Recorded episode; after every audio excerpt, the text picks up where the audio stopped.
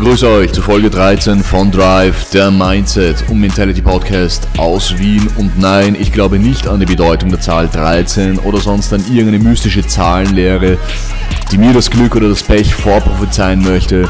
Und daher behalten wir weiterhin den Kurs und das positive Mindset für das heutige Thema bei. Das Thema der heutigen Episode ist das sogenannte Calling. Was es mit diesem Begriff auf sich hat, was alles in diesem Thema steckt, das finden wir heute gemeinsam heraus. Und zwar, ich werde dir zwei wichtige und fundamentale Gründe nennen, warum es wichtig ist, dein eigenes Calling, deine eigene Mission und Berufung zu identifizieren und zu ergründen und dir den Weg dahingehend anzulegen. Wir starten in diesem Sinne heute mit einer kleinen Anekdote aus meinem persönlichen Leben. Also es ist ja grundsätzlich so, dass wir in unserem beruflichen oder auch in unserem privaten Umfeld nicht immer ums Beste bestellt sind, was das Umfeld betrifft, was die Personen in unserem, Umf in unserem nähersten Umfeld betrifft. Ja? Äh, und das, was das äh, Mindset dieser Menschen in unserem Umfeld äh, angeht, was die allgemeine Grundhaltung der zum Beispiel der Arbeitskollegen oder unsere Kommilitonen auf der Uni oder unsere Freunde angeht. Ja? Da gibt es auch oft die eine oder andere pessimistische oder auch teilweise schon nihilistische Grundhaltung gegenüber dem Leben, gegenüber der eigenen Entwicklung oder auch was die Weltanschauung im Allgemeinen betrifft. Ja. Und ich versuche mich diesen negativen Grundhaltungen immer so weit als möglich distanziert entgegenzustellen oder auch an der einen oder anderen Stelle ähm, diese Stimmung äh, diese negative Grundstimmung mit konkreten Ratschlägen entgegenzuwirken oder zum Positiven zu wenden. Ja. Das ist natürlich nicht immer leicht, ähm, weil es sich aber auch oft um gern gewonnene Mitmenschen im, äh, also im, im, im Umfeld handelt, tut man da sein Bestes. Nichtsdestotrotz ist ist es aber auch oft so, dass man in engeren Kreisen für das eigene Schaffen oder das eigene positive Mindset oder den eigenen Tatendrang ja, und so weiter ein wenig belächelt wird oder ein wenig kritisiert wird. Teilweise ist es ja sogar so, dass manch eine mit der einen oder anderen destruktiven Kritik auf einen schießt.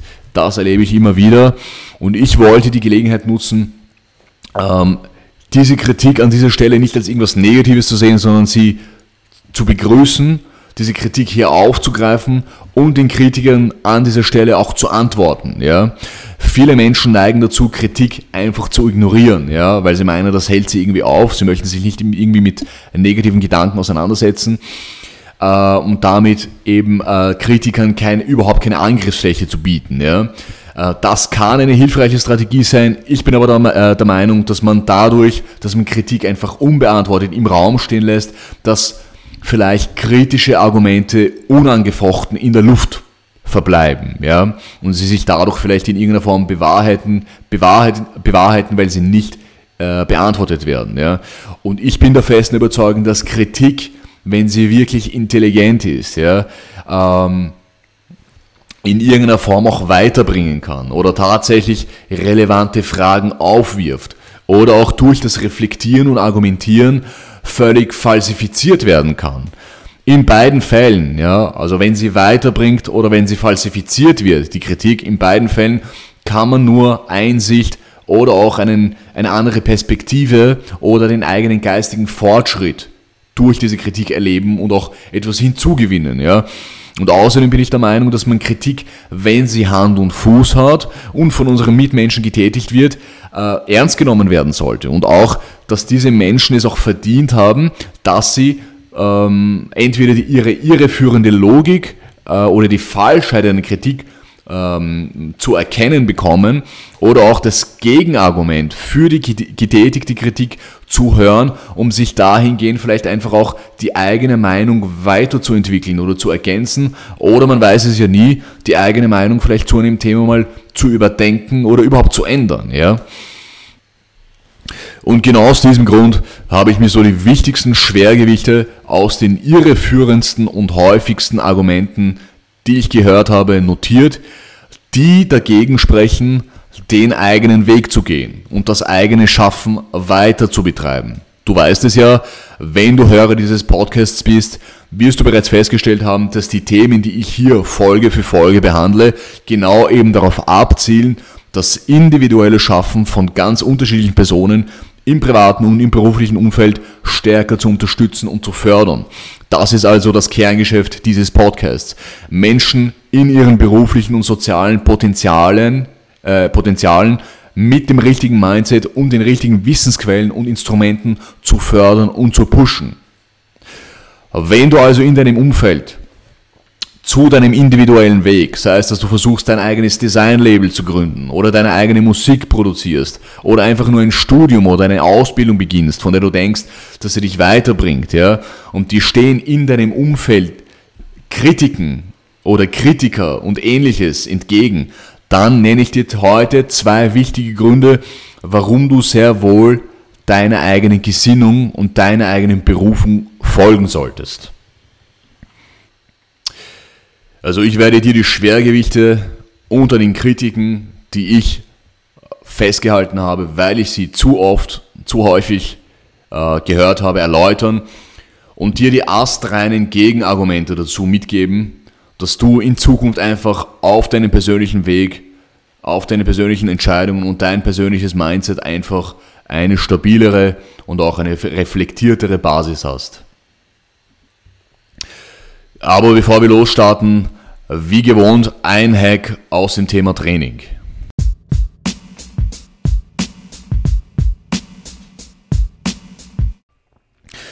Also wir haben das letzte Mal über das Thema Ernährung gesprochen und haben zusammenfassend die wichtigsten Schwerpunkte für eine nährstoffreiche und allgemein gesunde Ernährung ähm, äh, gelegt und auch ein wenig über, eine, über die unterschiedlichen Ernährungsstile und Ernährungsgewohnheiten gesprochen, sowie auch über den tatsächlichen Bedarf der Kalorienmenge, also der Nahrungsmenge, die ich über den Tag hin benötige, abhängig von meinem Körpergewicht und den Grundumsatz.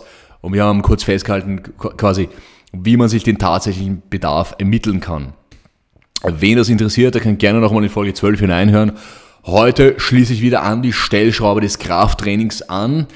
Wir haben ja festgehalten, dass wenn es um das Thema Krafttraining geht und wenn man den Begriff Kraft jetzt nicht unbedingt zu eng fasst und nicht nur das muskuläre Widerstandstraining meint, sondern auch die allgemeine körperliche Fitness mit einbezieht, ist eine allgemeine Beweglichkeit und Agilität, eine allgemeine Fitness und Grundausdauer wichtiger als ganz spezifische muskuläre Stärken, wenn man eine allgemeine oder eine Verbesserung der sportlichen Verfassung verfolgt. Ja. Das haben wir uns, wenn ihr euch erinnert, schon in Folge 11 mit dem Leitsatz global ist wichtiger als lokal herausgegriffen. Und genau hier möchte ich anknüpfen und ein wenig über das spezifische Krafttraining äh, sprechen oder ähm, wie man es ja auch genau bezeichnet, nämlich als äh, genau nochmal auf das Widerstandstraining eingehen und äh, vorher nochmal kurz erläutern. Ja?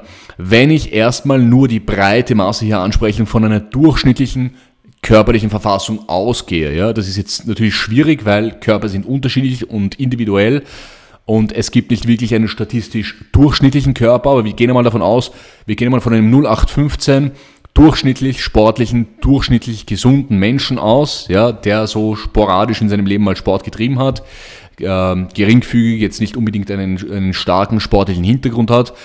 Und genau dann ist nämlich eine allgemeine Grundausdauer und die motorische Grundbeschaffenheit und die motorischen Fähigkeiten selbstverständlich eine Grundvoraussetzung für das spezifische Krafttraining und für das Ausbauen und Entwickeln von speziellen Fähigkeiten, die man zum Beispiel beim, beim schweren, also bei schweren Kniebeugen oder so braucht. Das ist jetzt eher was Spezielles, ja, und dafür ist erst einmal die allgemeine Grundbeschaffenheit, die allgemeine Fitness ähm, in der Priorität erst einmal wichtiger.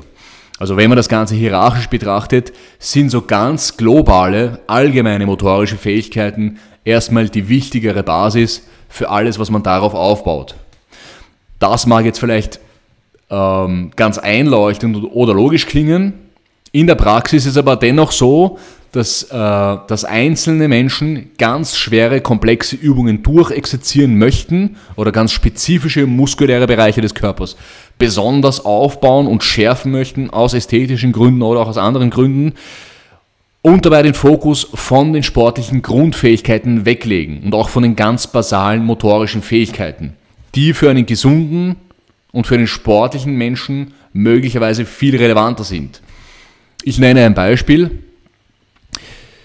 Ähm, einen Berghang mit einem leichten Gefälle für ein bis zwei Stunden hochzugehen, das ist so eine, eine, eine, äh, das ist so eine Fähigkeit, die auf eine grundlegende Ausdauer, auf eine grundlegende äh, sportliche Verfassung hindeutet. Ja, eine, eine Basis, eine, eine, also eine Basis für eine sportliche Verfassung bildet.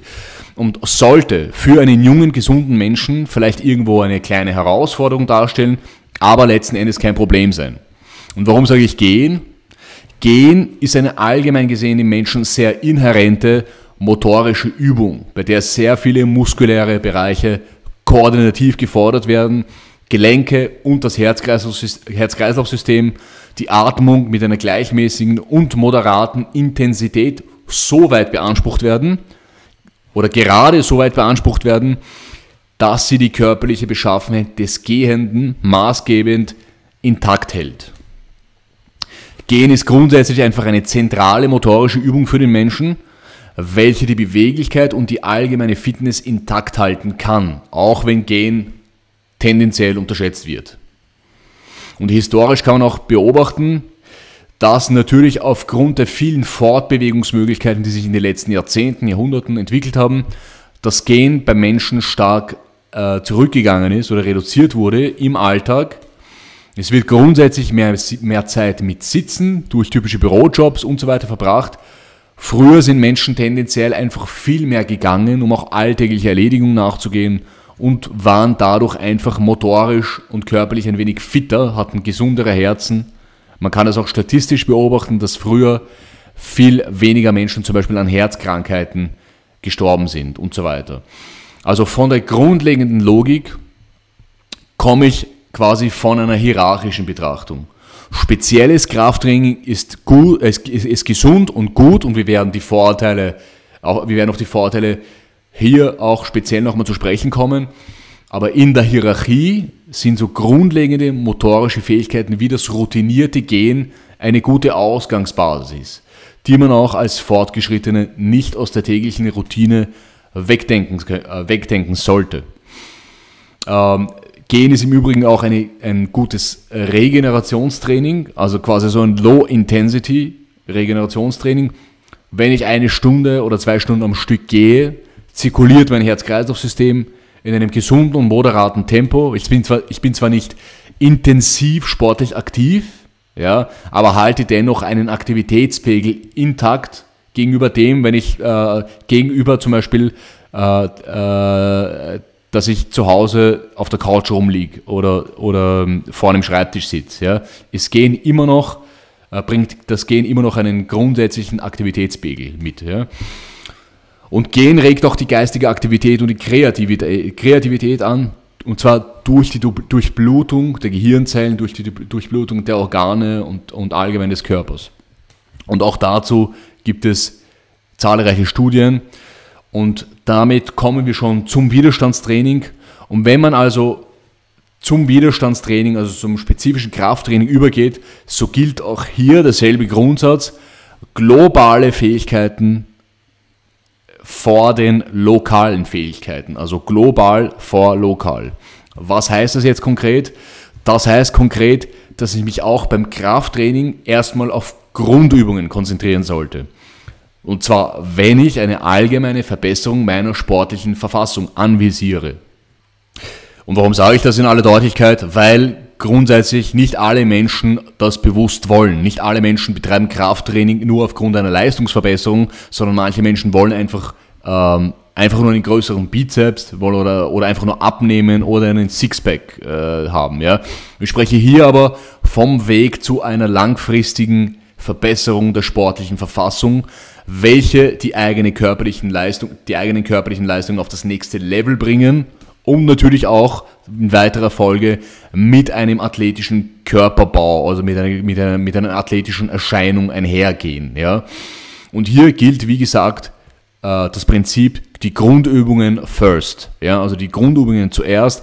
Und wenn man jetzt hört, Grundübungen, hört sich das vielleicht nach leichten Übungen an, aber im Wesentlichen ist es ganz im Gegenteil, nämlich immer dann, ganz, ganz allgemein gesprochen, immer dann, wenn man von einer Grundlage spricht, dann spricht man äh, im ganz Allgemeinen von essentiellen Dingen, die ganz essentielle Fähigkeiten adressieren. Und das ist keinesfalls mit Leichtigkeit gleichzusetzen.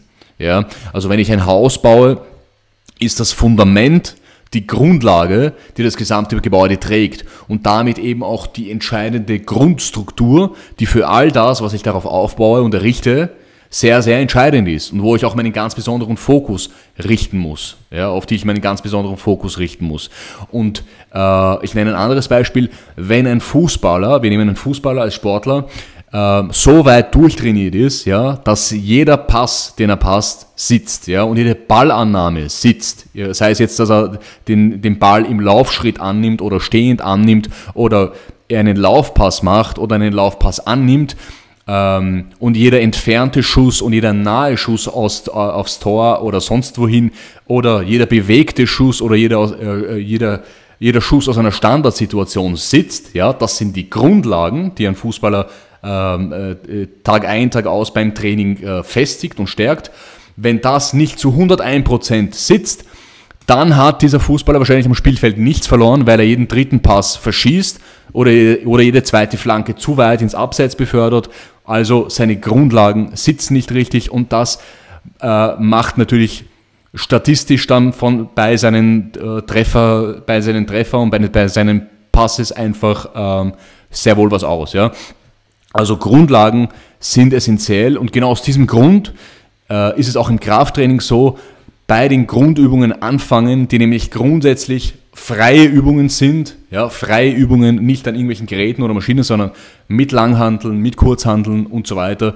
Diese Grundlagen sind, wer sie nicht kennt, ähm, das ist angefangen, es fängt an bei den Kniebeugen, Bankdrücken, Klimmzüge, Kreuzheben, Langhantelrudern und so weiter. Man kennt diese Grundübungen auch unter die sogenannten Compound Exercises, weil sie häufig mehrere Muskelpartien gleichzeitig miteinander kombinieren und beanspruchen. Und warum unbedingt mit den Grundübungen beginnen? Jetzt die drei wichtigsten Gründe aus meiner Sicht. Nummer eins: Grundübungen sind komplex, sie sind fordernd und sie sind, in, sie sind intensiv. Ja, da du dich im Gegensatz zu geführten Übungen auf dem Gerät frei im Raum bewegst, erfordern sie ein gewisses Maß an muskuläre Koordination und an Stabilisierung des Körpers. Ja? Also wenn ich jetzt zum Beispiel an vorgebeugtes Rudern mit Langhanteln denke, ja, diese Übung könnt ihr euch äh, anschauen auf YouTube. Da gibt es unzählige Videos darüber, wenn man jetzt eingibt, irgendwie korrektes Langhantelrudern, ja, könnt ihr euch mal als Orientierung anschauen. Ich muss mich mit meinem Körper erst einmal in eine, in eine äh, stabilisierte Ausgangslage bringen, ja, und diese Stabilisierungsausgangslage halten, um dann den dynamischen Part der Ausführung dann korrekt äh, durchzuführen. Ja, und dadurch leiste ich schon eine gewisse, ein gewisses Maß an muskuläre Koordination, an Stabilisierung und muss die Übung auch noch frei im Raum so führen, äh, äh, ungeführt und ohne irgendeine Unterstützung korrekt im Raum führen und dann auch noch entlang der Schwerlinie oder, äh, oder entlang der Linie, wo das Gewicht wirklich ähm, äh, mit, mit seinem Gewicht gegen, gegen die Schwerkraft quasi wirkt. Ja?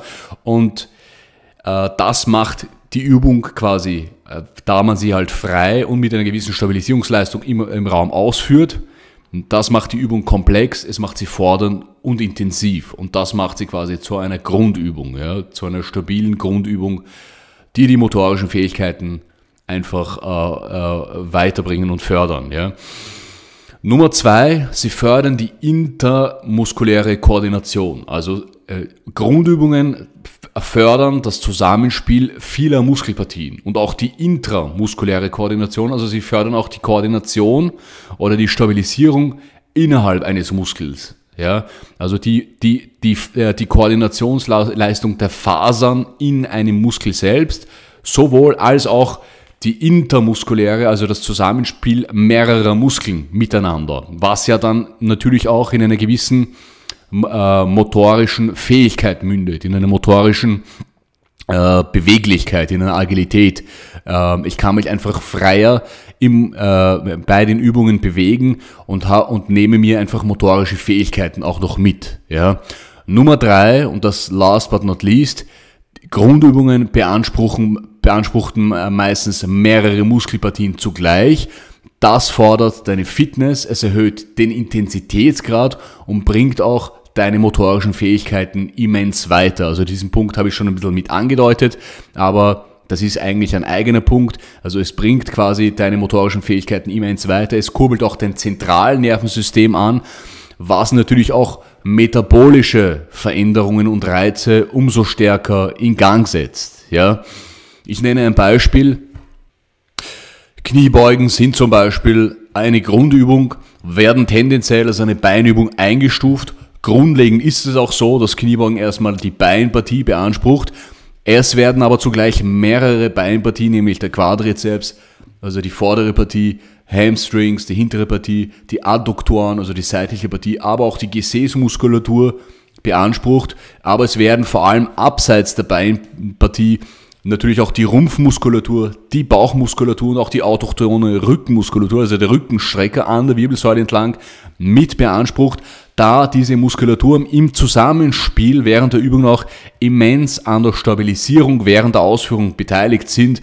Und genau aus diesen Gründen, aus, aus, aus Gründen dieses äh, immensen Zusammenspiels vieler Muskeln, aufgrund dieses immensen, äh, auf, auf, aufgrund dieser immensen Koordinationsleistung während der Ausführung äh, wird, werden, oder kann man, wenn man es genau nimmt, Kniebeugen äh, nicht unbedingt nur als eine Beinübung einstufen, sondern auch als eine Ganzkörperübung mit besonderem Fokus auf die Beinpartie einstufen und ansehen. Und mehr zu den Grundübungen gibt es aber beim nächsten Mal und damit kommen wir zum Kernthema der heutigen Folge. Also wir sprechen jetzt über das sogenannte Calling und wie schon angekündigt, nenne ich dir erstmal die zwei wichtigsten Gegenargumente, die gegen dein individuelles Schaffen sprechen, gegen deinen individuellen Weg. Wir gehen in diesem Gedankenexperiment im, äh, den Weg der Via Negativa, also ich fange bei den Gegenargumenten an, die also dagegen sprechen, dass du deinem eigenen Calling folgst, deiner eigenen Berufung folgst und so arbeiten wir uns mit den Antworten zu den Argumenten vor, die dafür sprechen, dass du deinem Calling und deiner Berufung folgst. Und zunächst mal zur Klarstellung, was ist eigentlich das Calling? Das Calling ist nichts anderes als deine persönliche Berufung. Ja? In, dem Begriff, in dem Begriff steckt schon das Wort Beruf drin. Die Berufung geht aber über den Begriff des Berufs hinaus ja? und fasst quasi den höheren Zweck und den höheren Sinn und die, Be und die Bedeutung deines persönlichen Lebensweges und deiner Entwicklung mit ein. Und hier wirst du natürlich feststellen, dieses Calling zu identifizieren oder zu finden oder deine persönliche Mission zu identifizieren, ist alles andere als ein leichtes Unterfangen. Man geht ja nicht links ums Eck und findet seine eigene Berufung, ja. Das ist naiv. Das eigene Calling zu identifizieren ist erstmal ein Prozess, ja. Es ist ein Weg und eine Entwicklung, in der man durch das eigene Experimentieren und Ausprobieren unterschiedliche Dinge nach und nach und über die Entwicklung hinweg dieser persönlichen Mission immer näher und näher kommt, weil man sich spezifisches Wissen, Know-how und auch Erfahrungswerte mit auf diesem Weg anreichert, ähm, äh, das dir dabei hilft, dein Kerngeschäft im Leben und deine Kernaktivitäten äh, zu schärfen und zu identifizieren. Und dieses Kerngeschäft, diese Kernaktivitäten, äh, die werden dann zu deiner persönlichen Berufung und zu deinem Calling, also zu deiner Herzensangelegenheit, die dich, die dich Tag für Tag antreiben ähm, und die dich persönlich äh, erfüllen. Und das eigene Calling zu identifizieren zu wollen, ist erstmal nur der Beginn der Reise. Ja? Und es ist erstmal eine wichtige Intention oder eine Kursrichtung, die du erst einmal anpeilen oder verfolgen solltest. Ja? Aber das Entscheidende sind, wie gesagt, die Erkenntnisse, das Wissen und das Know-how, das du dir auf dem Weg, um dieses Calling äh, äh, zu identifizieren, aneignest und dann, äh, um dieses Calling wirklich konkret eingrenzen und festmachen zu können.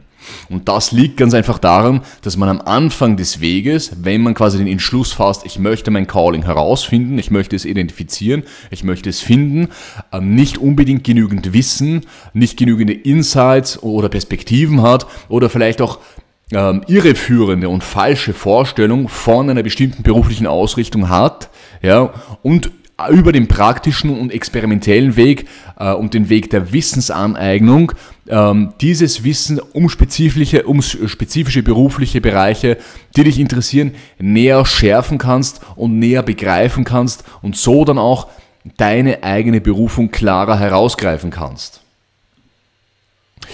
Und das Problem an dieser Stelle ist, dass niemand äh, in deinem Umfeld ähm, niemand wird mit dir über die Berufung und dein Calling, also tendenziell ist es so, dass niemand mit dir darüber sprechen wird. Ja? Du wirst vielleicht die eine oder andere Ausbildung beginnen, unterschiedliche Berufung, äh, berufliche Erfahrungen machen, aber weder Kollegen in der Arbeit oder im Studium ähm, werden jetzt konkret die Thematik deines beruflichen Kerngeschäfts konkret ansteuern oder äh, äh mit dir ansteuern oder dir in Erinnerung rufen. Ja? Was man vielleicht äh, was du an der einen oder anderen Stelle vielleicht in deinem Umfeld hören wirst, sind vielleicht so Floskeln wie, was machst du denn am liebsten oder mach doch einfach das, was du am liebsten äh, machst. Ja? Das ist für mich aber nichts, was man so als Orientierung herannehmen kann. Zentral ist nämlich, dass du diese Intention, deine persönliche Berufung festzustellen und zu verfolgen, auf dem Radar hast und dir dann auf deinem Weg das Wissen, das Know-how und die Erfahrung um deine Kernkompetenzen hin aneignest und so nach und nach deine Kernaktivitäten quasi identifizierst und schärfst. Und genau diese Intention musst du bewusst im Hinterkopf behalten, das muss von dir ausgehen, ja, weil es in deinem Umfeld äh, wahrscheinlich nicht das, das ausreichende Bewusstsein äh, dafür geben wird. Ja. Und damit kommen wir zum ersten Gegenargument, das also gegen deinen individuellen Weg spricht. Nämlich Nummer eins, äh, eine Aussage, die immer wieder fällt, ist, willst du etwa die Welt retten? Ja, die Welt ist ja verloren. Ja, und die Antwort, laut, die Antwort darauf lautet, ja, ich möchte die Welt retten. Warum eigentlich nicht? Oder die Gegenfrage ist eigentlich, sollte ich denn die Welt zerstören wollen? Ist nicht jeder von uns dazu berufen oder sollte sich nicht jeder von uns dazu berufen fühlen, die Welt ein Stück weiter nach vorne zu bringen? Die Welt, wie wir sie heute kennen, ist in weiten Teilen ja ein Produkt der Handlungen vieler Menschen und vieler Individuen. Auch ich bin ein Individuum und ich kann mit meinem Handeln und meinem Einsatz die Welt gestalten und einen Beitrag leisten, die Welt zu einem besseren Ort zu machen. Und ich verstehe meine Handlungen auch genau in diesem Kontext. Ja? Wenn es Menschen gibt, die Waffen herstellen, Krieg und Unheil verbreiten, gibt es eben auch andere Menschen, die zum Beispiel Brücken bauen, Schulen und Krankenhäuser gründen. Und so kann auch ich als Einzelner einen Baum pflanzen oder einem Kind das Lesen und Schreiben beibringen oder irgendeine Form eines positiven Beitrags leisten. Und die, der andere Part der, dieser Frage oder dieser Argumentation war ja, dass die Welt verloren sei oder dass die Welt verloren ist. Ja? Und die Welt ist eigentlich faktisch gesehen alles andere als verloren. Und es gibt hierzu ein geniales Buch namens Factfulness von Hans Rosling, einem schwedischen Arzt, der mit klaren Fakten und Zahlen der heutigen Welt, wie wir sie kennen und erleben, mit den größten Irrtümern, was unsere Wahrnehmung von der Welt betrifft, aufräumt. Also zum Beispiel entgegen der Meinung, dass die Welt den Bach runtergeht, das ist ja in, teilweise in weiten Teilen der Bevölkerung so eine pessimistische Grundhaltung oder eine, eine vorherrschende Meinung, ähm, schildert er genau die Bereiche, in denen die Welt und die Menschheit Schaden und Unheil vehement reduziert hat, nämlich zum Beispiel die Sklaverei. Seit 1800 ist die Sklaverei fast um 100% gefallen, also geht gegen Null quasi. Oder ein anderes Beispiel, Ölverschmutzungen. Von 636.000 Tonnen Öl, äh, Verschmutzungen durch Öl im Jahr 1979 ist die Verschmutzung auf 6.000 Tonnen gesunken, also fast auf ein Hundertstel. Ja? Ein anderes Beispiel, das Kindersterben. Also das Sterben von Kindern unter vier Jahren ist in den letzten Jahrzehnten und Dekaden, äh, also Dekaden und Jahrhunderten von 44 Prozent im Jahr 1800 auf 4% im Jahr 2016 abgesunken. Ja? Und es gibt äh, viele weitere Beispiele, die Rosling hier statistisch aufgreift, von Flugzeugverunglückungen über Kriegsopfern und so weiter und mit den Fakten ein komplett anderes Bild zeichnet, als man teilweise den Eindruck bekommt, wenn man täglich zum Beispiel die Nachrichten verfolgt. Also die Welt ist alles andere als verloren und daher lautet die eigentliche Gegenfrage, warum macht derjenige, der diese kritische Frage stellt, möchtest du die Welt retten? Warum äh, leistet der nicht seinen Beitrag, um die Welt, die er, gar, die er eigentlich gar nicht, äh, der es gar nicht so schlecht geht, ein Stück weiter voranzubringen? Wir kommen zum zweiten Argument. Das zweite Argument lautet, denkst du tatsächlich, du kannst die Welt verändern? Die Antwort lautet, ja, genau das denke ich. Gerade mit meinem Einsatz kann ich, wie auch unzählige andere Menschen da draußen, meinen Beitrag zu dieser Welt leisten. Wir haben bisher nur über die Downsides der Faktenlage aus dem Buch Factfulness gesprochen. Also wir haben uns quasi nur angeschaut, welche Schäden oder welches Unheil die letzten Dekaden und Jahrhunderte eingedämmt wurden. Also haben uns quasi nur vom, wenn man das, sich das jetzt auf einer Skala vorstellt, vom Minus auf der Skala Richtung Null bewegt. Jetzt schildere ich dir die Upsides und damit die Möglichkeiten, die Möglichkeiten deines Schaffens und was die Menschheit die letzten Jahrzehnte an positiven Entwicklungen hervorgebracht hat. Ja. Zum Beispiel der, der Zugang zu sauberem Trinkwasser. 1980 waren wir bei 58 Prozent, also 58 Prozent der Menschheit weltweit hatten Zugang zu sauberem Trinkwasser. 2017 liegt dieser Wert bei 88 Prozent aller Menschen. Ein anderes Beispiel, der Zugang zu Internet. Also abgesehen davon, dass Internet äh, für sich ein Meilenstein in der Informationstechnologie darstellt, der immense Möglichkeiten und Potenziale in der Kommunikation, in der Datenverarbeitung gebracht hat, die Versorgung von Internet weltweit von, von im Jahr 1980 bei 0% auf 48% äh, aller Menschen werden mit Internet versorgt, 2017. Ähm, wenn wir uns die Bildung anschauen, 1970 konnten 65% aller jungen Mädchen eine Primary School besuchen, 2017 liegen wir bei 90% aller jungen Mädchen besuchen zumindest die Grundschule. 18, äh, Im Jahr 1800 konnten 10% der Menschen lesen und schreiben. 2016 liegen wir bei satten 90% Ein letztes Beispiel aus dem Bereich Science. Äh, äh, Im Jahr 1665 wurden 119 wissenschaftliche Arbeiten verfasst. 2016 liegen wir bei im Jahr 2016 bei 2.550.000 wissenschaftliche Arbeiten. Und das ist auch ein Indikator für den menschlichen Fortschritt. Und warum erzähle ich dir das?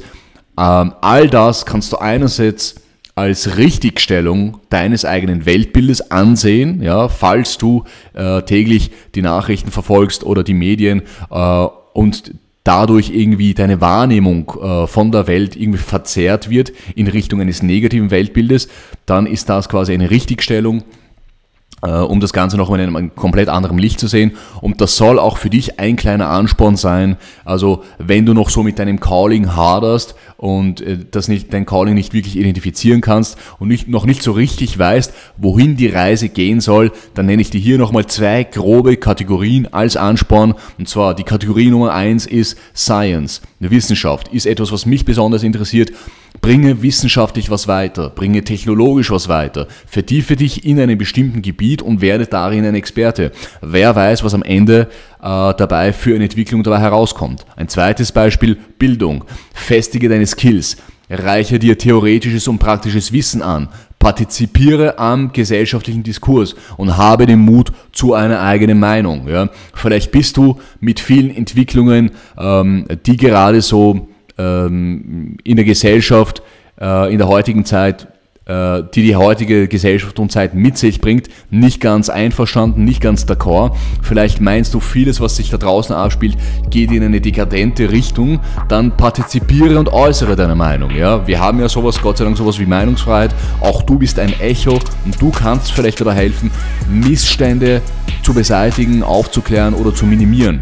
Ich hoffe, die Message ist in diesem Sinne angekommen und ich wünsche viel Erfolg beim Identifizieren deines persönlichen Callings und wir hören uns das nächste Mal bei Drive. Bis bald und ciao.